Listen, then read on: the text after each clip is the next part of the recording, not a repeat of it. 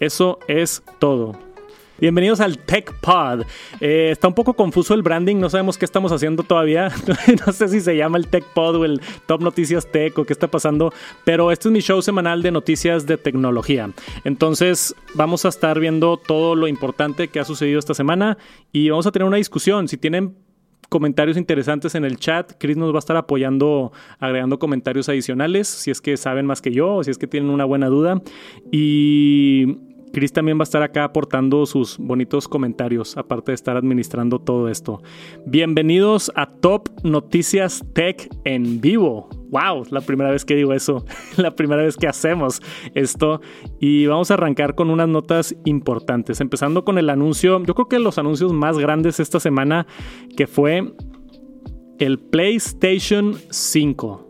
Nadie vio esto venir. Y eso que yo estoy en el mundo de los rumores y, y de la nada. O sea, yo vi un tweet y me metí que es real esto. Acaba de publicar Sony esto.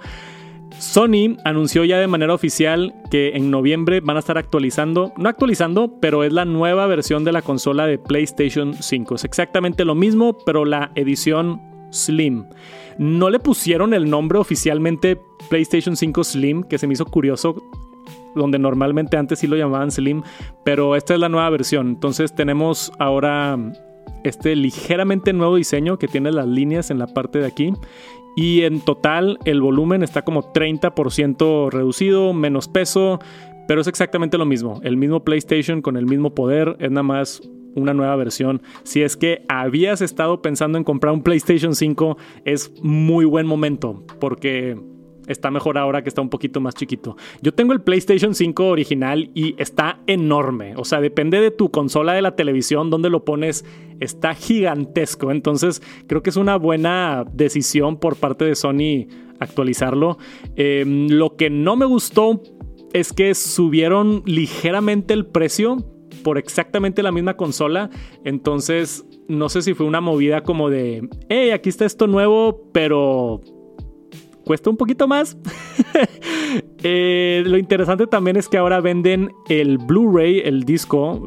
Si lo quieres comprar la versión digital, puedes después comprar el, el Blu-ray player y se lo puedes agregar por 80 dólares.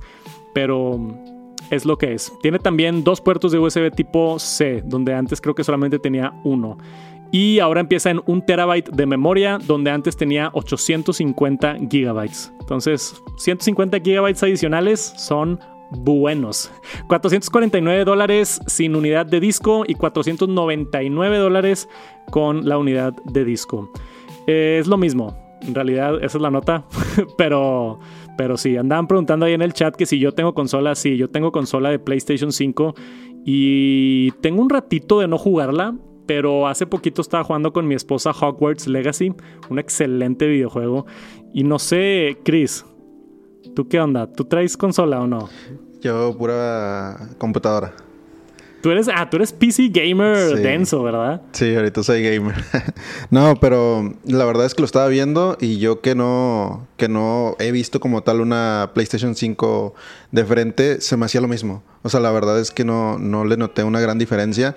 Eh, de hecho, creo que también incluye la... Eh, tiene el mismo diseño y tienes que también creo que comprar la base y esas cosas. Entonces, básicamente lo noté como que una actualización ligera, pero no como tal algo más portable. Digo, veas el, el, Series S, el Xbox Series S. Entonces creo que ese sí es una manera de llamar portable una consola, pero creo que este sí se quedó como que un poquito a desear.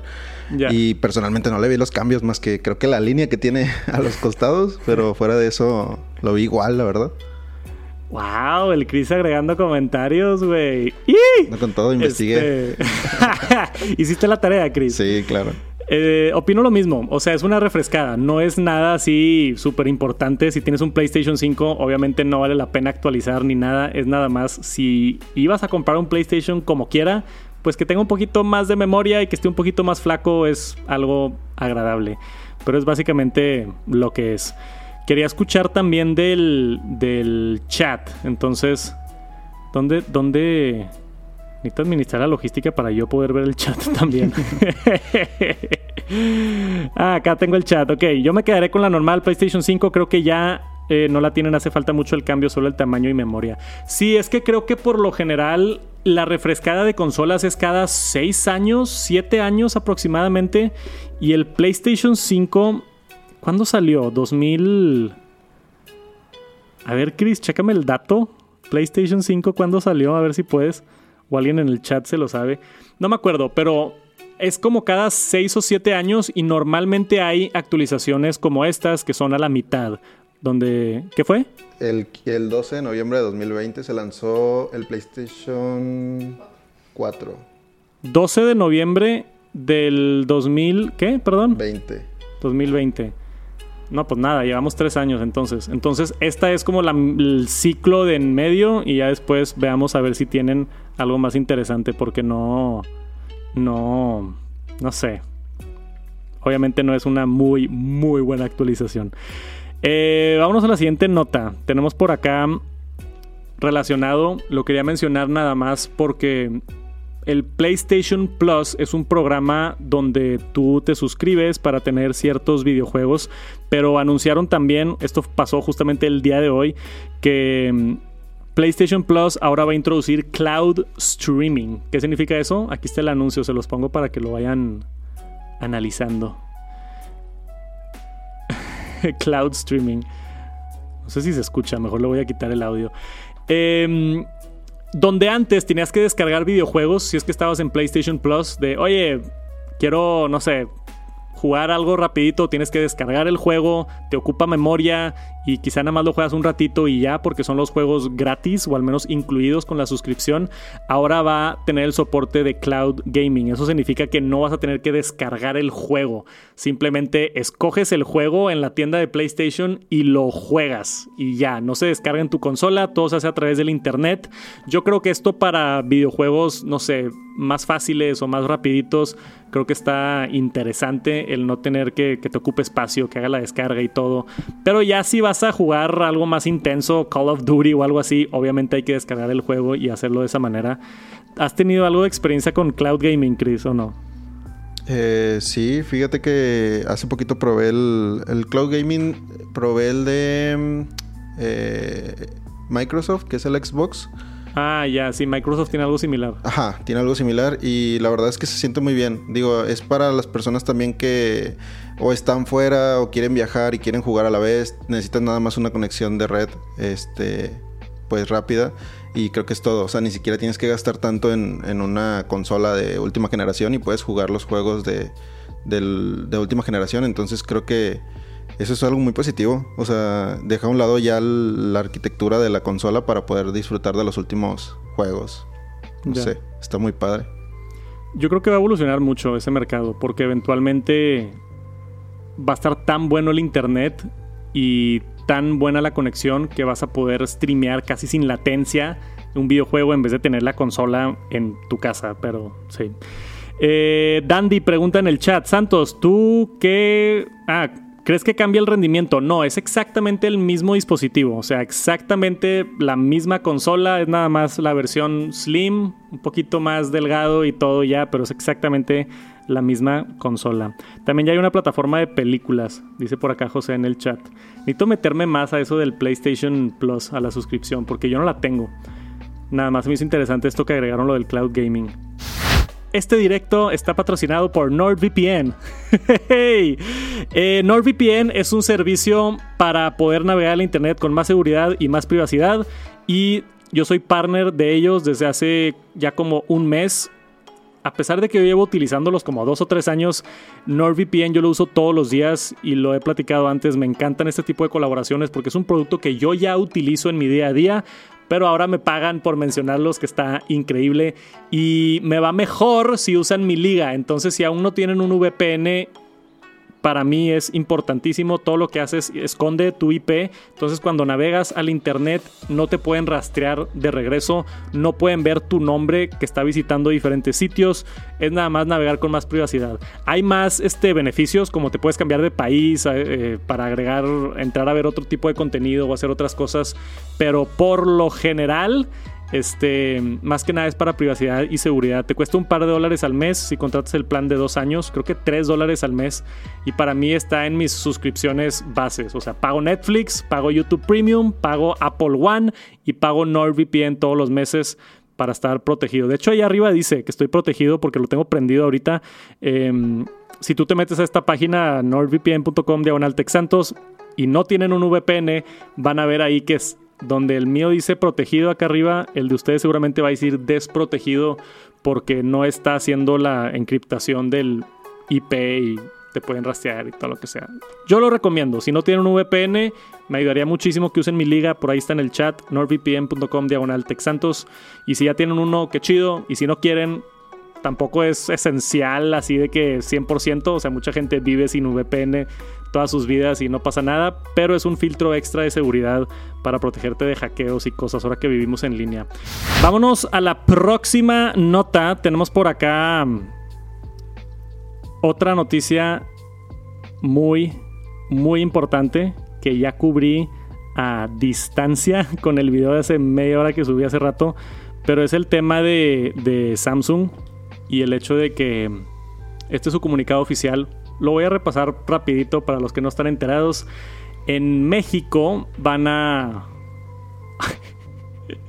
Me enojo nada más hablando del tema, güey. En México van a bloquear teléfonos celulares a pesar de que los compraste legalmente. Vayan a ver mi video, es un tema importantísimo. Rápidamente, el mercado gris, para los que no sepan, el mercado gris es básicamente comprar un teléfono que no haya sido distribuido oficialmente por el fabricante de ese teléfono. Si tú lo compras en Estados Unidos, si lo compras en Amazon y es una versión internacional, si lo compras en Doto, si lo compras en Costco, güey. Yo vi un ejemplo de, un, de alguien que fue a Costco y en Costco vendían unidades del mercado gris. Entonces, a, mí lo que más me da coraje, o sea, tú y yo sabemos de tecnología, o sea, por algo están aquí, gracias por acompañarme, tenemos 350 personas en el chat, saludos a todos y buenas noches, pero ustedes saben y como que entienden un poquito. Imagínate a alguien que nada más llega al Costco y compra un teléfono y luego llegan a su casa y no funciona porque la empresa te bloquea el teléfono. Está terrible. Y no necesariamente por darles algo de... Aunque creo que es culpa de Samsung por darles, y digo, y Motorola y otras empresas, por darles algo del beneficio de la duda, es un problema mucho más extenso de una decisión que ellos. O sea, hay presión de la Profeco, hay presión de operadoras como Telcel y ATT y simplemente no se siente justo para las marcas y entiendo por qué. Porque si tú eres Samsung México, ¿verdad? Yo soy Samsung México. Yo importo mis teléfonos de Samsung Global o de Samsung Corea o como sea. Tengo que pasar por todo un procedimiento de certificar esos teléfonos que cuesta dinero Aparte, Samsung México tiene que pagar empleados, tiene que pagar abogados, tiene que pagar un plan de marketing para México, tiene que pagar eventos y lanzamientos y tienen demasiados gastos. O sea, Samsung México gasta mucho dinero para vender teléfonos y hay otras empresas que en el mercado gris no tienen ni uno de esos gastos ni siquiera tienen que regular sus teléfonos ni autorizarlos. Nada más compran teléfonos y los venden en México.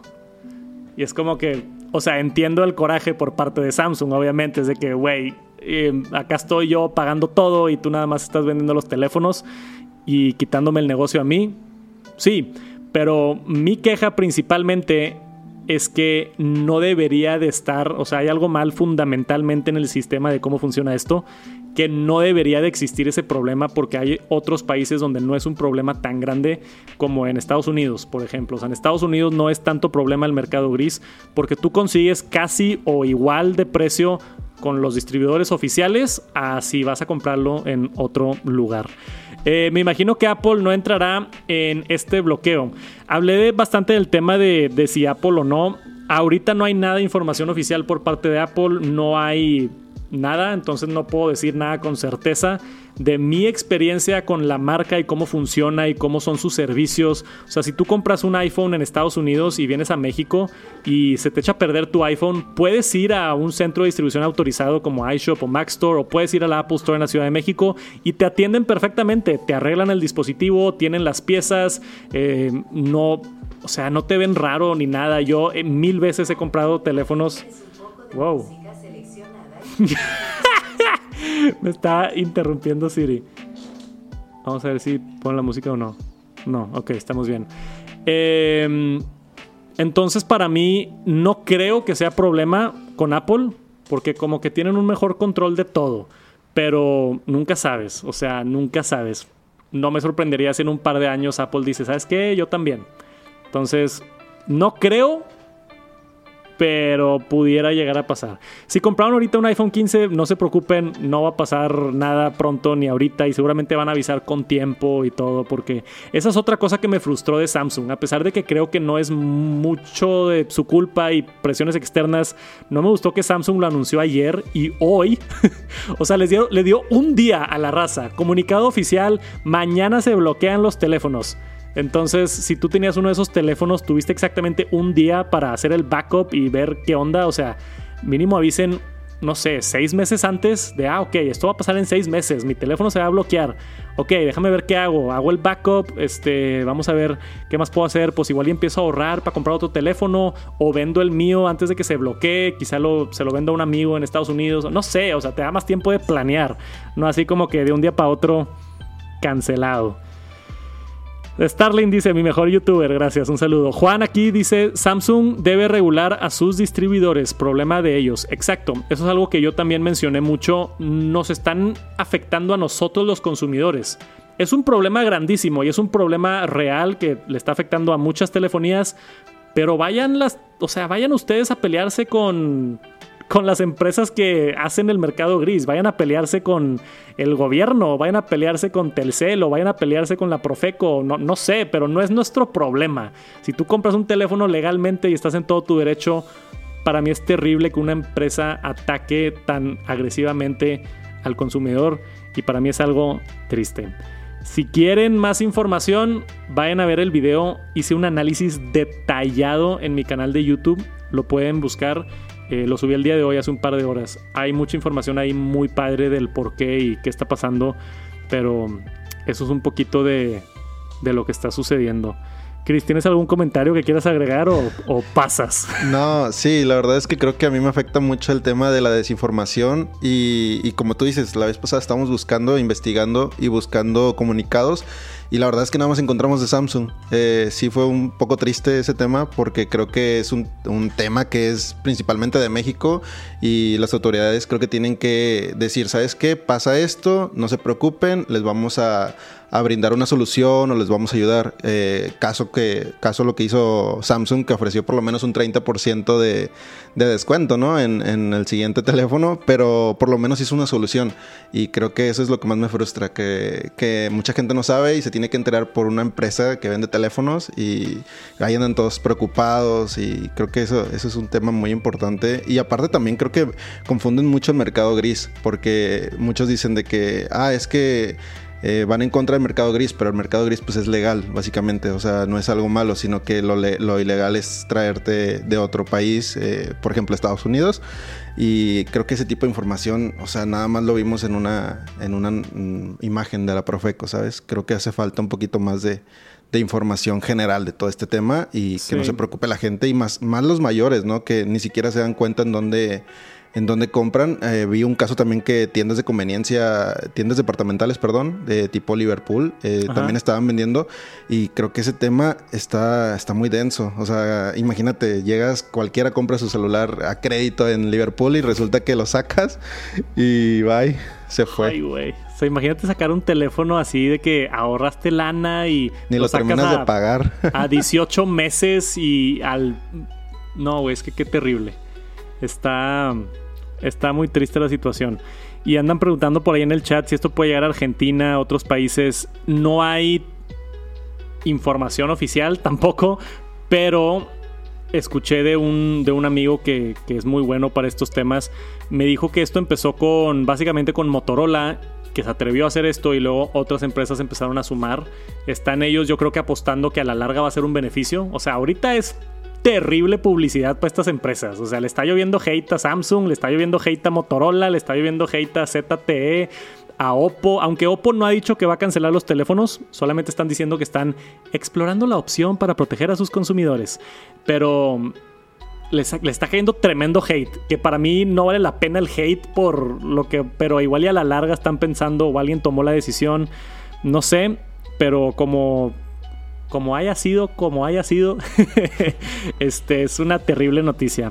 No sé si lo puedan corregir después o qué va a pasar o, o igual y esto los incentiva a bajar precios. O sea, tal vez si me pongo así súper optimista de que, ¿sabes qué, güey? Ok, van a desaparecer el mercado gris y por desaparecer el mercado gris quizá puedan ellos bajar un poquito los precios y estar más competitivos y dar un mejor servicio y dar buenas garantías y no sé.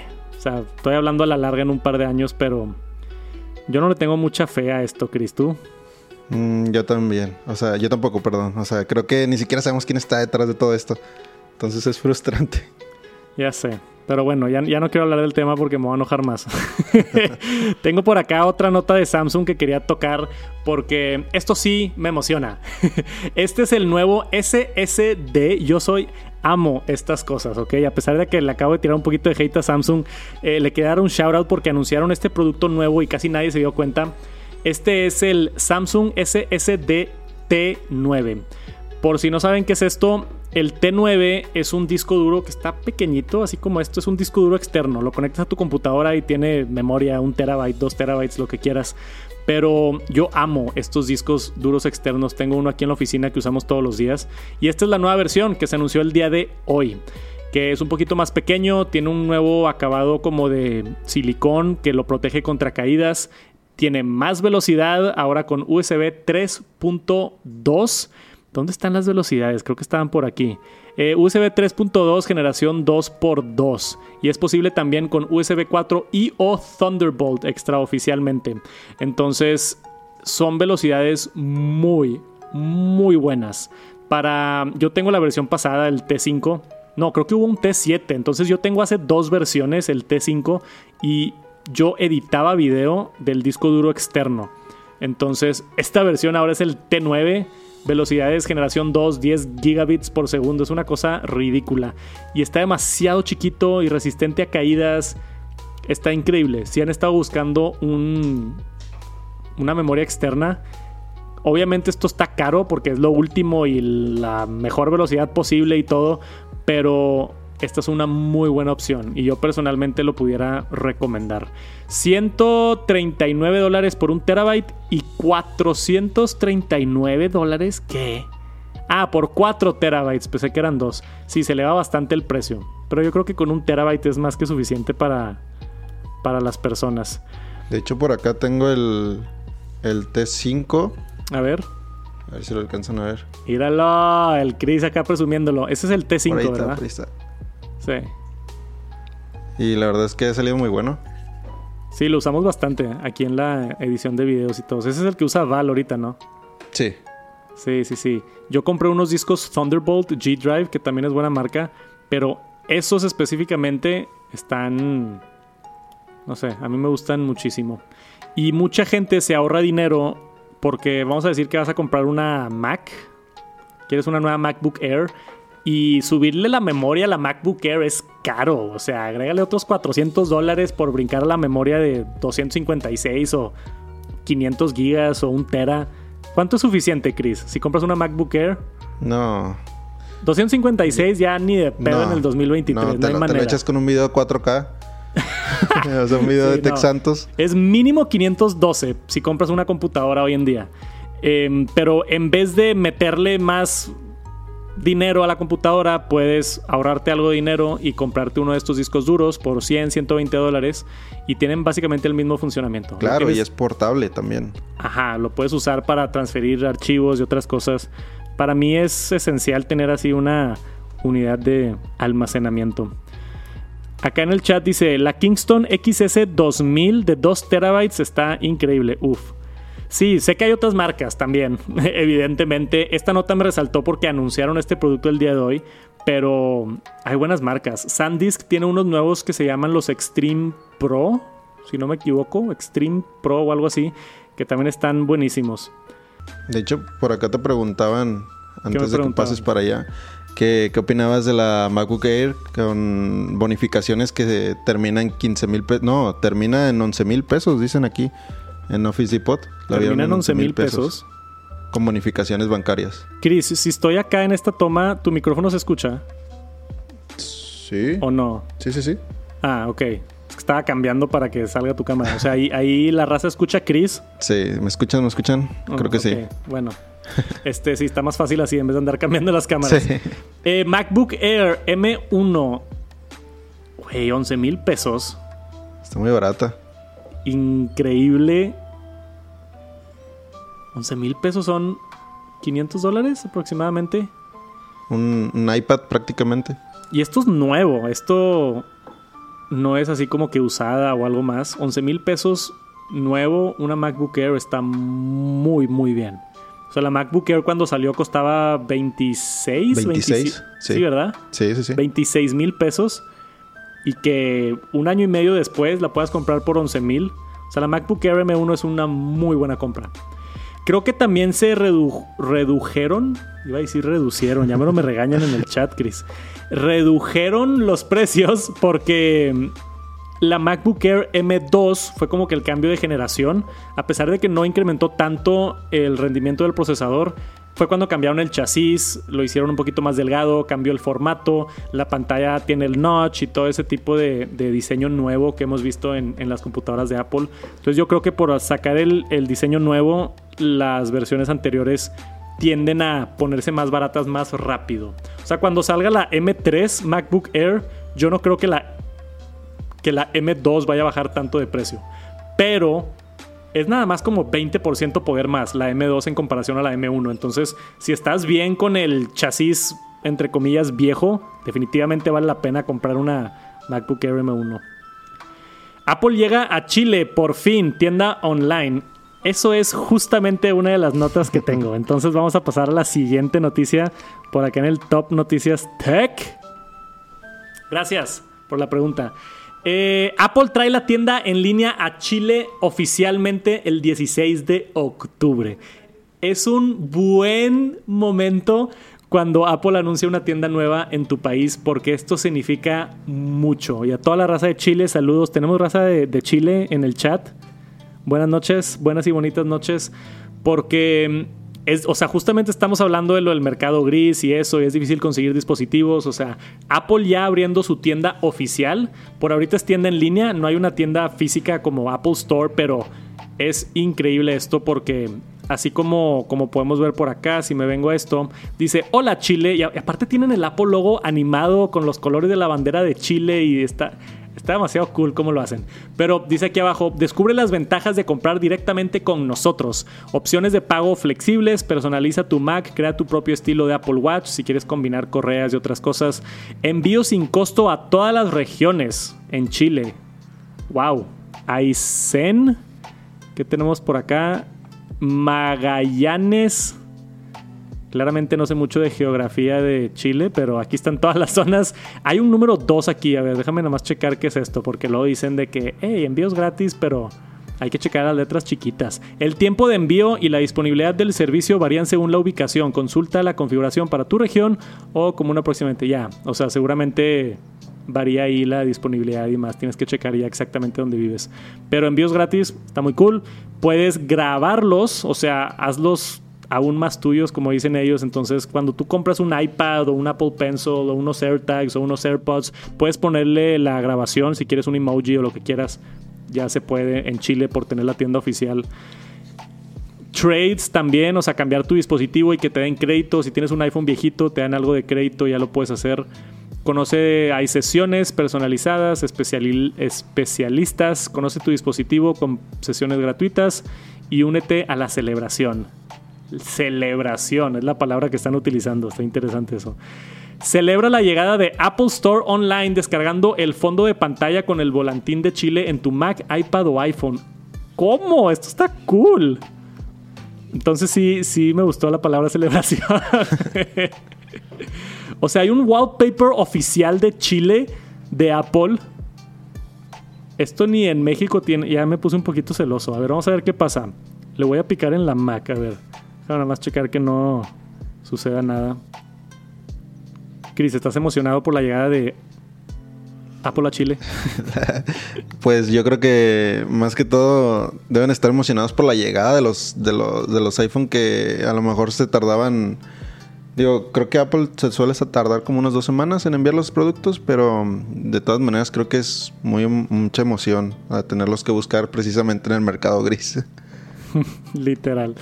Este, déjame regresarme acá donde está mi compu completa. Está. Entonces, aquí está el, el wallpaper, ya lo descargué. Aquí lo tengo en la computadora. Wallpaper de la Mac. Está de muy buena calidad y está cool que lo que están dando wallpapers. Me hizo bien interesante. Creo que nunca había visto a Apple como que dar un wallpaper exclusivo por país. Puede que esté equivocado con eso, pero está cool. Y. ¿Cómo regreso por acá? Ando bien confundido con los controles. Aquí estamos.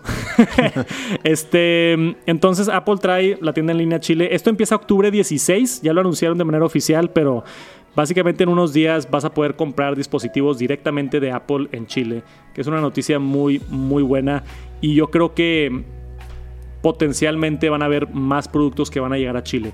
Porque no estoy seguro si es todo porque de repente hay, productos que no llegan a México. O sea, entonces no sé si es todos los productos específicamente a Chile, pero al menos yo creo que los iPhones y las Macs y los iPads sí.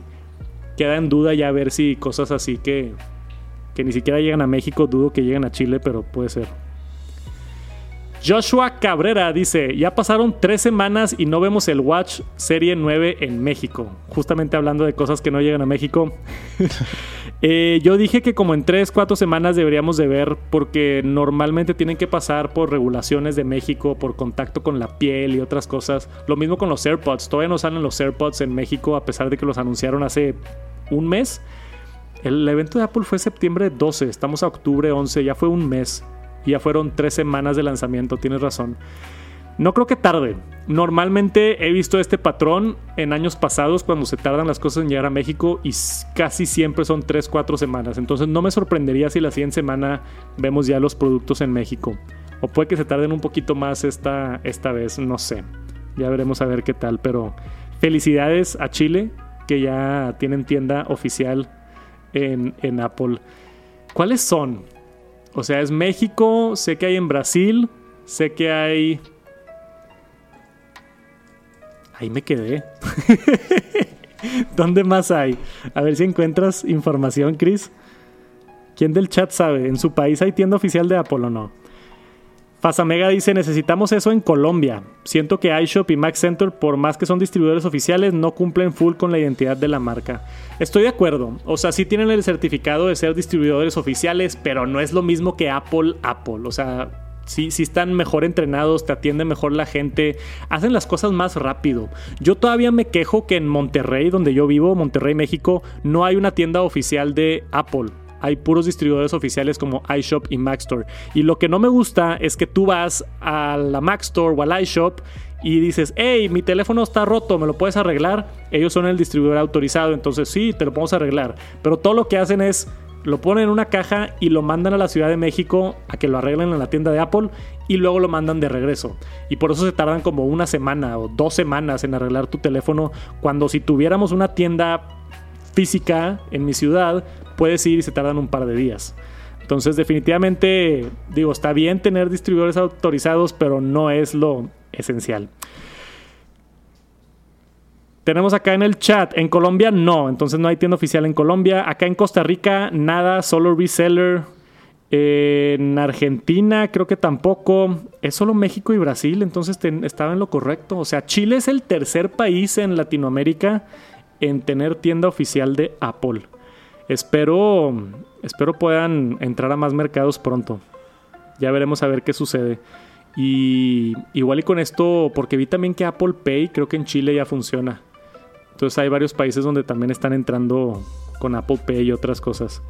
Ya veremos, pero por ahorita, felicidades a la raza de Chile. Apple oficialmente en su país. ¿Qué tenemos más de notas? ¿Qué, sucedió esta semana? Chris, ¿qué se me está olvidando? me encanta ponerle presión al Chris allá de que, ¿qué está pasando? es que tengo, tengo nada más 2 GB de RAM, no puedo hacer muchas cosas. ah, tengo acá lo de la serie del, de Loki. ¿Tú encontraste esta nota? Ah, sí. ¿Me la platicas? ¿Qué está pasando con esto? Ok. Bueno, lo que leí es de que por ahí había un póster que tuvo Disney Plus. Eh, creo que estaba precisamente en la App Store, ese póster.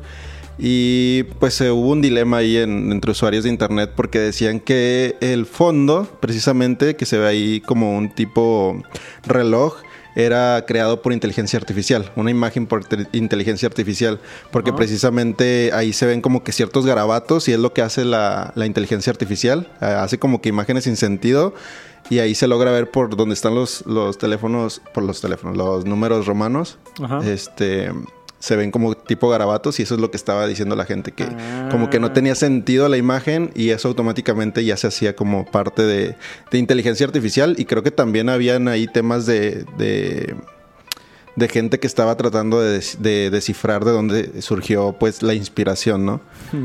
Eh, pero está muy interesante porque creo que ese tema de inteligencia artificial eh, pues creo que es positivo, pero negativo para empresas grandes que a lo mejor eh, uno cuando lo utiliza está bien, ¿no? Pero a lo mejor empresas como Disney que tienen a sus propias personas haciendo los diseños y que usen inteligencia artificial a lo mejor como que no es todavía bien, bien visto. Pensé que iba a pasar una semana de noticias de tecnología donde no hablemos de inteligencia artificial. Imposible. Pero no sucedió, es el tema caliente este año eh, es, que es algo bien controversial, güey, porque le di una leída ahí rápido al artículo y más que nada es por la posición que toman las empresas. O sea, hay empresas que toman posiciones muy pro inteligencia artificial y hay empresas que, que, tratan de proteger a sus empleados y se resguardan un poquito más. En este caso, le cayó un poquito más de crítica a Disney porque ellos como que habían dado a entender que estaban a favor de empleados y de artistas humanos y no tan a favor de la inteligencia artificial. Entonces Loki, por ser una serie de Disney, aparentemente se hizo con inteligencia artificial y ahora la raza está como que, ¿qué pedo? ¿No habías dicho que no estabas a favor de la inteligencia artificial? Entonces, es un tema controversial y entre el mundo de diseñadores hay unos otra vez que están pro de, güey, es una herramienta, podemos aumentar, hacer ideas más chidas y hacer cosas locas que no podíamos hacer antes. Y hay otros que están como que no, es el talento humano y pues está todo ese debate de, inteligencia artificial. Yo vi el, primer episodio de Loki. ¿Sigues las series de Marvel o no? Eh, no, ahorita no, lo he visto. Esta, esta serie precisamente no la he visto todavía. ¿Quién del chat vio el primer episodio de Loki? Yo me lo eché y está, está cool. O sea, empieza justamente después de que de que se acaba la otra temporada. ¿Quién dijo yo? Fue Val, ¿verdad? Sí, por acá Val. Ah. Val, ¿qué opinas? Val dice que está cute. está muy chido el, episodio. Si no lo han visto y les interesa el mundo de Marvel, creo que está, está bueno. A mí no me gustó la serie de She-Hulk, no me gustó la serie de... ¿Cuál fue la otra que salió hace poquito? Hay varias que no me han gustado, pero esta tiene mucho potencial. Eh, Uh, este tema está interesante. Ok, me lo voy a echar rapidito. Esta semana, em, Google comienza a pedir a los usuarios que creen que creen claves de acceso sin contraseña de forma predeterminada. Suena como una nota aburrida, pero les quería platicar porque esto también va a impactar mucho el mundo de tecnología.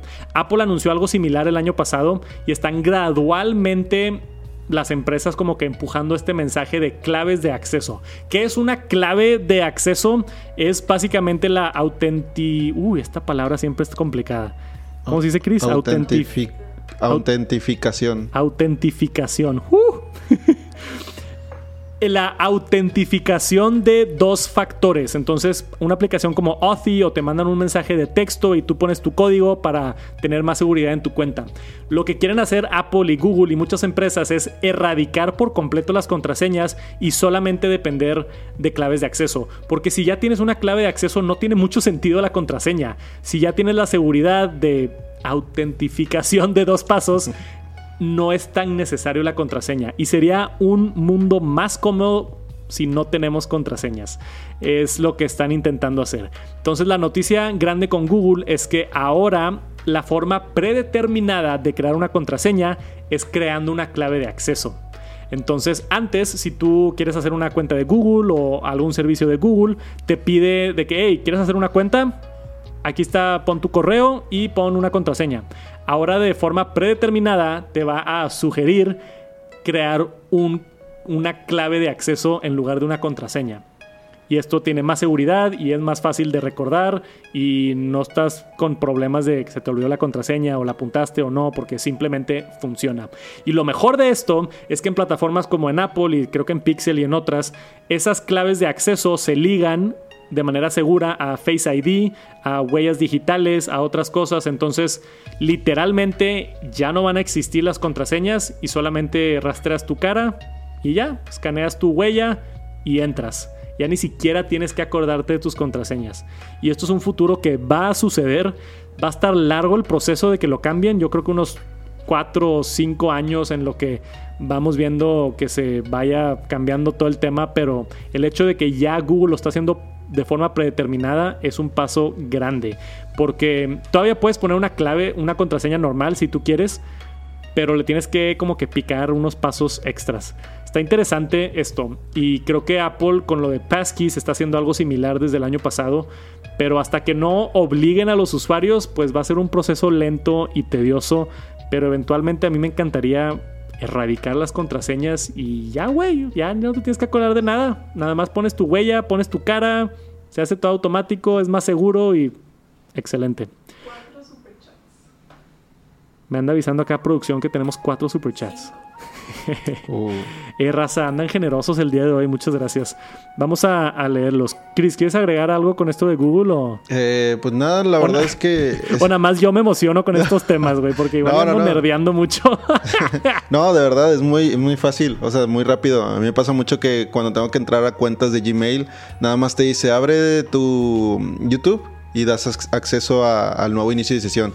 Eh, es, positivo y negativo a la vez porque ya no me acuerdo de las contraseñas de Google, pero creo que es más rápido y de hecho es más seguro porque si es con cosas de, Face ID, creo que es mejor tener una sola contraseña para todo y que sea ya que quede en el pasado eso de andar tecleando y nada más el rostro, la huella, creo que es. Y, y de lo que tengo entendido, no sé si funciona en ambas plataformas así, pero estas claves de acceso son como las claves de las apps de autentificación, entonces cambian cada 30 segundos.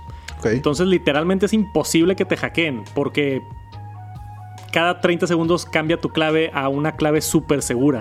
Entonces en vez de que tu clave sea de que Adrián Santos, ¿no? O, la típica clave de, no sé, pones tu nombre y tu apellido y el número de tu camiseta de cuando jugabas soccer o fútbol o lo que quieras.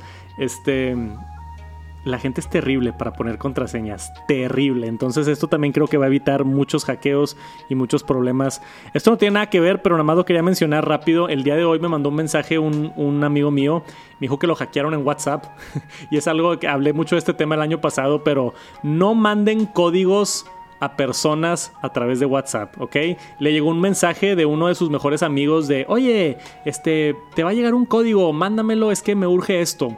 Y pues él, al ver el código que se lo estaba pidiendo un muy buen amigo, pues confías que es tu amigo y cayó y les mandó el código, pero a ese amigo lo habían hackeado y ahora lo hackearon a él.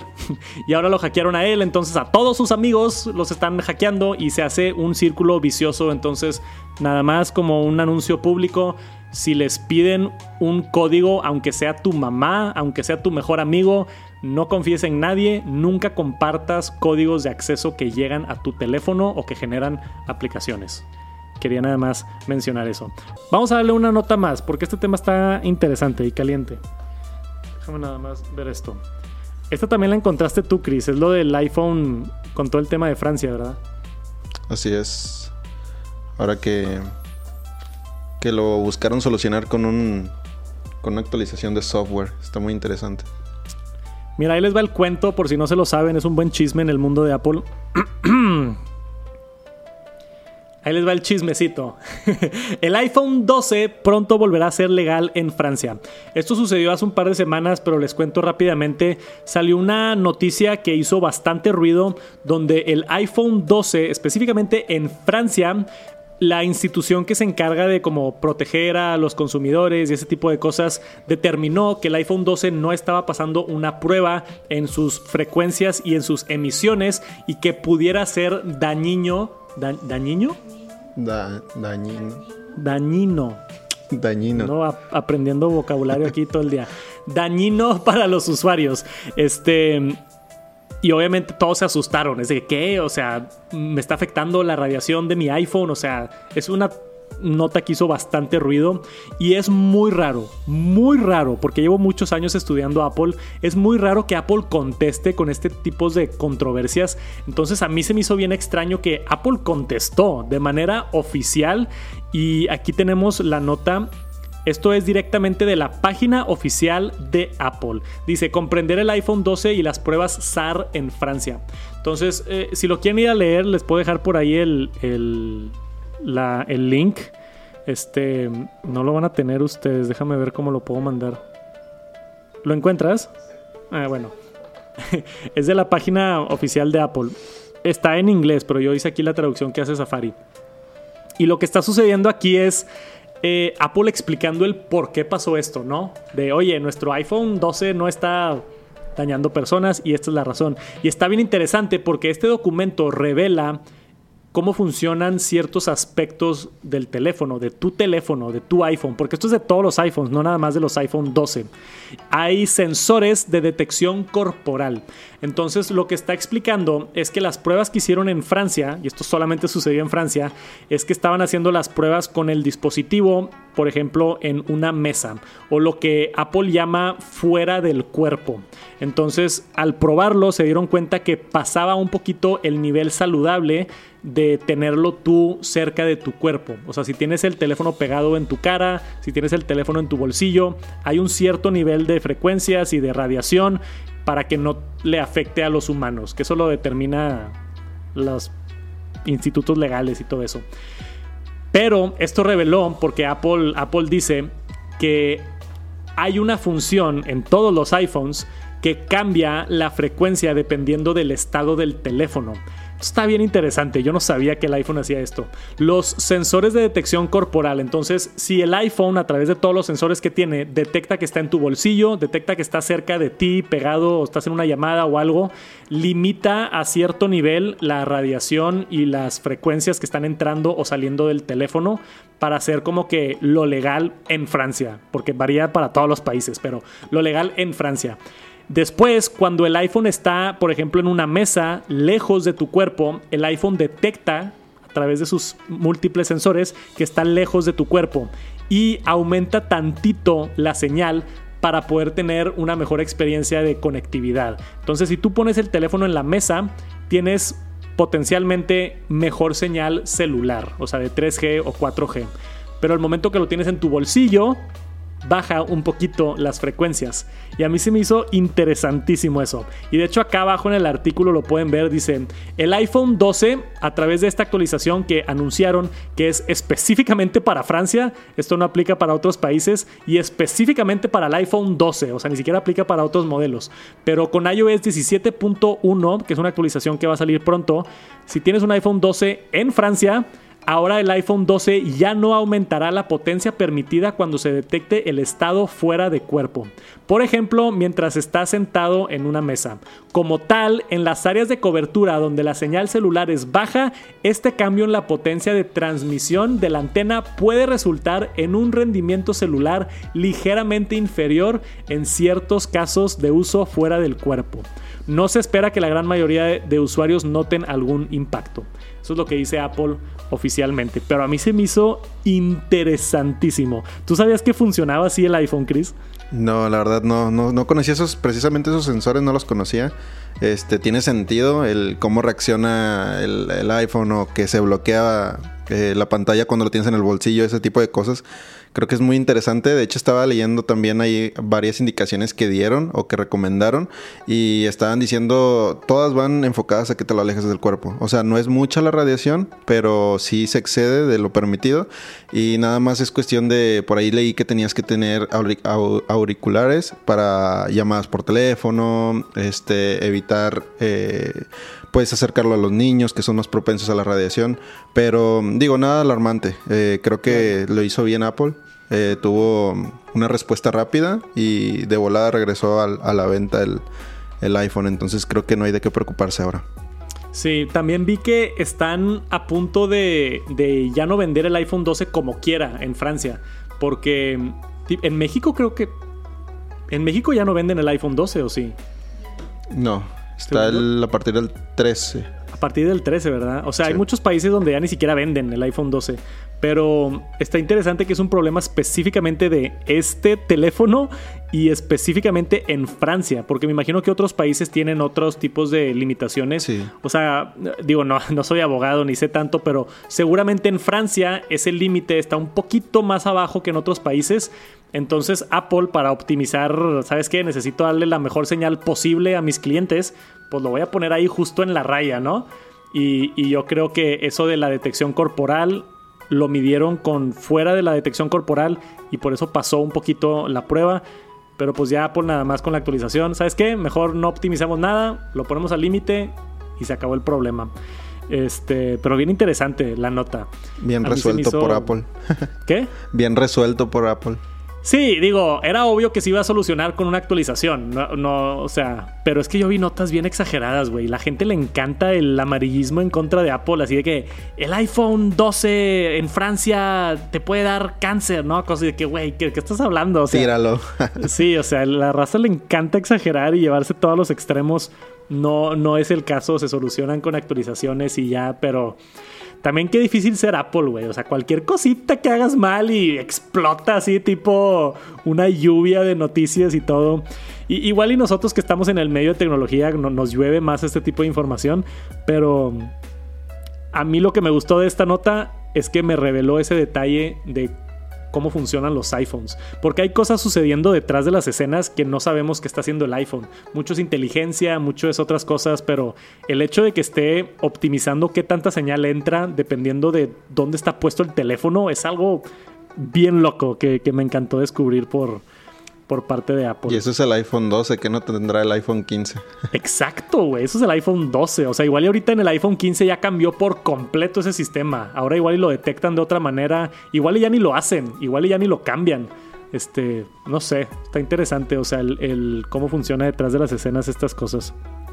Eso fue el Top Noticias Tech en vivo. La primera vez que lo hacemos. Espero lo hayan disfrutado. Digo, ahí en medio hablamos de otras cosas y superchats y otras cosas, pero estuvo interesante. Saluditos, se cuidan y nos vemos pronto. Gracias. Peace.